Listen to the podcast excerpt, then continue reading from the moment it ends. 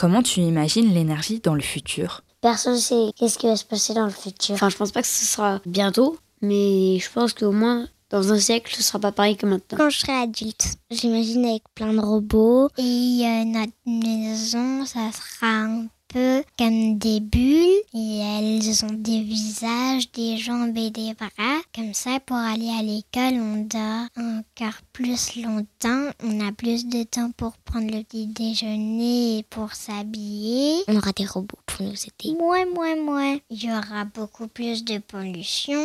Il y aurait peut-être comme des espèces de bugs. Peut-être qu'on fera plus attention, par exemple, à pas gâcher notre On électricité. utilisera moins d'énergie. Par contre, l'én- l'énergie, ça coûtera plus cher. Il y en aura encore plus et on aura des voitures qui volera dans mille ans Dans mille ans, ou peut-être plus. Il y aura moins d'électricité.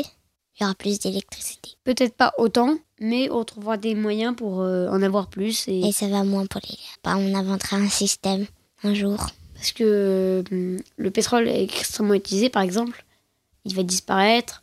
Au bout on sera épuisé. Et donc, on commencera à plus euh, mettre en avant les autres euh, manières de fabri- fabriquer l'énergie. En classe, j'ai travaillé sur le passé, présent et futur et il avait une image. Mais il n'a pas assez de vent pour faire que des éoliennes, mais peut-être que plus tard on pourrait réussir à faire de l'électricité qu'avec des, des éoliennes et ça produirait moins de pétrole, moins de produits chimiques qui détruisent la nature. La na- nature, elle serait mieux entretenue, elle serait un peu moins rare. Euh, bah, dans le futur, je pense qu'on utilisera beaucoup l'énergie de la fusion nucléaire. On utilisera beaucoup l'énergie solaire. On trouvera des méthodes plus révolutionnaires. Par exemple, je pense qu'on utilisera plus de pétrole. Enfin, il y a des ressources limitées de pétrole, donc on n'aura bientôt plus. Et surtout, on pourra se servir euh, de la vapeur d'eau. Il faudrait trouver euh, une source euh, plus accessible et plus, plus renouvelable. Donc, euh, par exemple, euh, l'excrément ou euh, l'urine, parce que c'est naturel et ça revient très, très, très souvent. Peut-être qu'on s'en servira plus, genre les barrages, la vapeur d'eau, tout ce qui est